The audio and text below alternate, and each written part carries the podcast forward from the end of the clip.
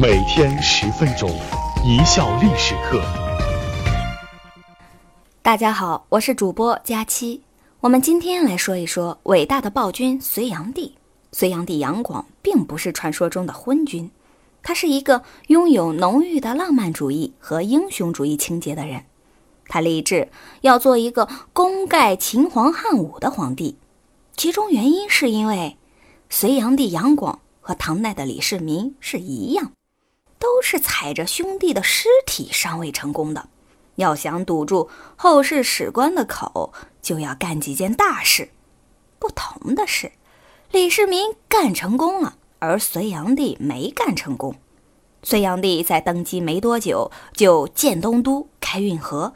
开创科举制度等等，一件件大事，风风火火地干起来了。这就是他的浪漫主义的体现，也是他急于想表现自己的一种体现。一位美籍汉史学家如此感叹说：“在隋文帝和隋炀帝的统治下，中国又迎来了第二个辉煌的帝国时期，大一统的政权在中国重新建立起来。”长城重新得到修缮，政府开凿了大运河，建造了宏伟的宫殿，中华帝国终于得以重振雄风。这样说呢，倒也不是给隋炀帝贴金，在他爹隋文帝的努力下，整个国家确实进入了繁荣期。繁荣到什么程度呢？后来李渊建唐。所依仗的就是隋朝留给他的家底，窖藏的粮食，一直到武则天时期还没吃完。最近报道了河南郑州的一次考古活动，发掘了一座废弃的隋朝洛口仓窖藏。洛口仓是隋炀帝大业二年建立的国家粮食仓库，仓城周围二十余里，共有三千窖，每窖藏粮八千担。按此计算，洛口仓约可容纳粮食两千四百万担。这么说可能没什么直观的印象。到唐代中期，国家一年直接收来的粮食也才两千万担。西域各国来人车接车送，基本上不花钱，沿途驿馆免费开放，吃喝玩乐一条龙服务，临走还有礼物相送，就跟我们现在的。非洲朋友来串门是一个待遇。过个元宵节，长安所有树木全部用五颜六色的绸缎把树干围起来，要的就是这个氛围。这可不是瞎说，隋史上写的。隋炀帝为什么要建东都洛阳？隋炀帝建东都洛阳又花了多长时间呢？隋炀帝继位后，改国号为大业。从这个国号中，我们就能看出他的决心。在大业元年，眼光犀利的隋炀帝认为，要想让国家有长足的发展，首都偏居西北是不行的。一国之都需要居天下之中，他选择了洛阳。其实，选择洛阳是当时的最佳选择。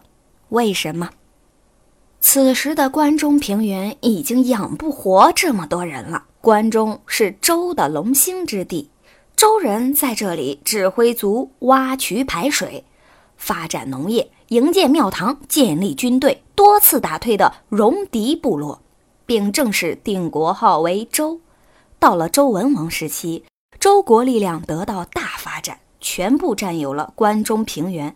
关中之名始于战国时期。因为西有散关，东有函谷关，南有武关，北有萧关，故取义四关之中而得名关中。上千年来对土地的无限制开发，让整个关中平原生态变得极其恶劣，而关中平原上的渭河粮食运输又经常中断，弄得皇帝家也没有余粮了。隋朝很短。史书记载不详，但是在唐史中多次记载关中大饥，皇帝率百官到洛阳救食。说白了就是长安没粮食了，连皇帝都要饭到了洛阳。在这种情况下，适当的分流首都的职能和人口是非常必要的。而洛阳距离长安较近，东压江淮，西胁关陇，北通幽燕，南系荆襄，处于帝国统治的中心地带。旁边有洛河，水运较为便利，路上运输四通八达，全国各地的物资可以源源不断地运送到京城。这是天下太平的时候建都的理想地点。大业元年三月丁未，杨广命杨素为总管，杨达、于文凯为总工程师，连祭奠仪式都没搞，就迫不及待地破土动工了。为了尽快完成这项大工程，当时每月要用到的劳工达到两百万，换句话说，就是每个月。必须固定了，要有两百万人在搞基建。中途有病了或死了的，就要有新的劳工补充进去。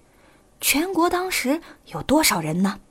隋朝的档案数据，公元五八九年，也就是隋朝建立的那一年，全国户籍人口四千一百万，修洛阳动用了国家二十分之一的人口。那么，这么大的一座都城，隋炀帝用了多少时间建成的呢？说出来吓死人！十个月，用十个月建造的都城，它到底有多大面积呢？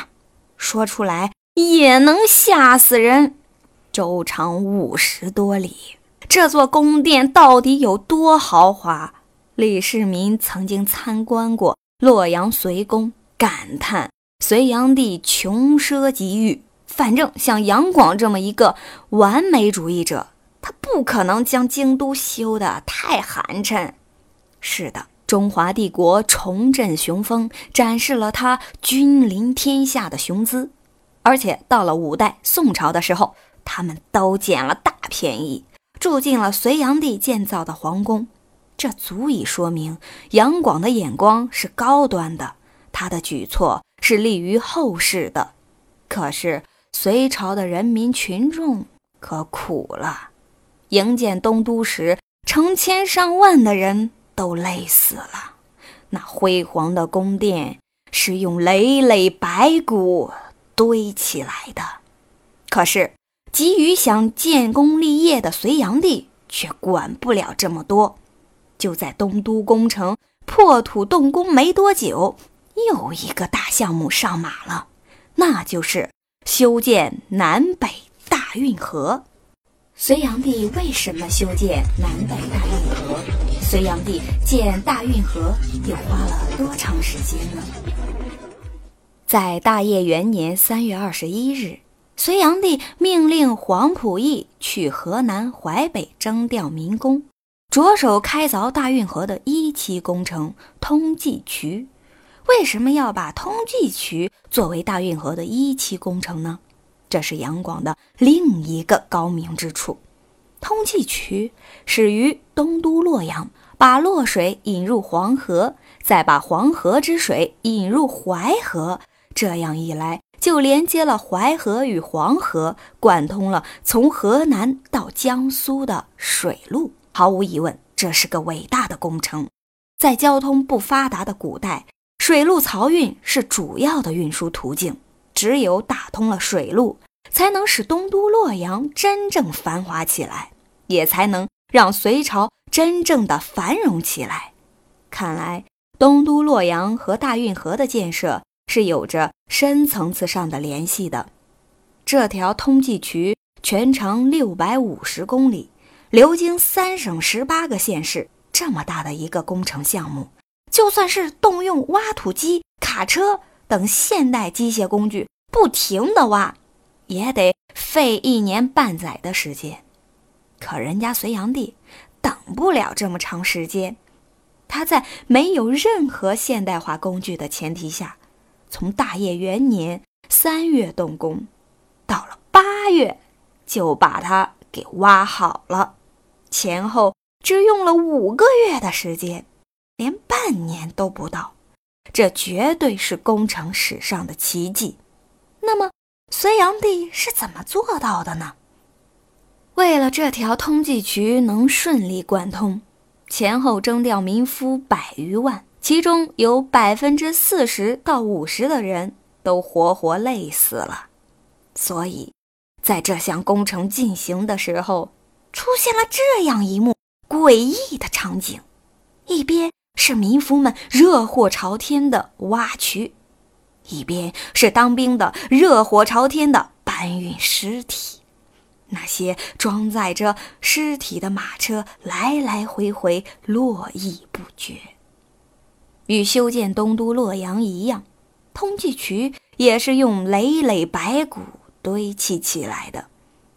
而且需要提醒各位看官朋友的是，挖通济渠是与建东都同时进行的。大家想象一下，在大业元年这一年。全国上下得死多少人？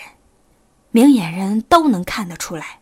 这样下去，老百姓早晚是要造反的，天下肯定是要乱的。当时有一些大臣就建议隋炀帝：“皇上啊，您接二连三的不断搞大工程，老百姓受不了啊！要不咱歇歇吧，来日方长。”以后多的是搞工程建设的时间。可隋炀帝说：“不，我要干的大事多着呢，这仅仅只是开始而已。”感谢大家的收听，本节目由一笑而过工作室出品。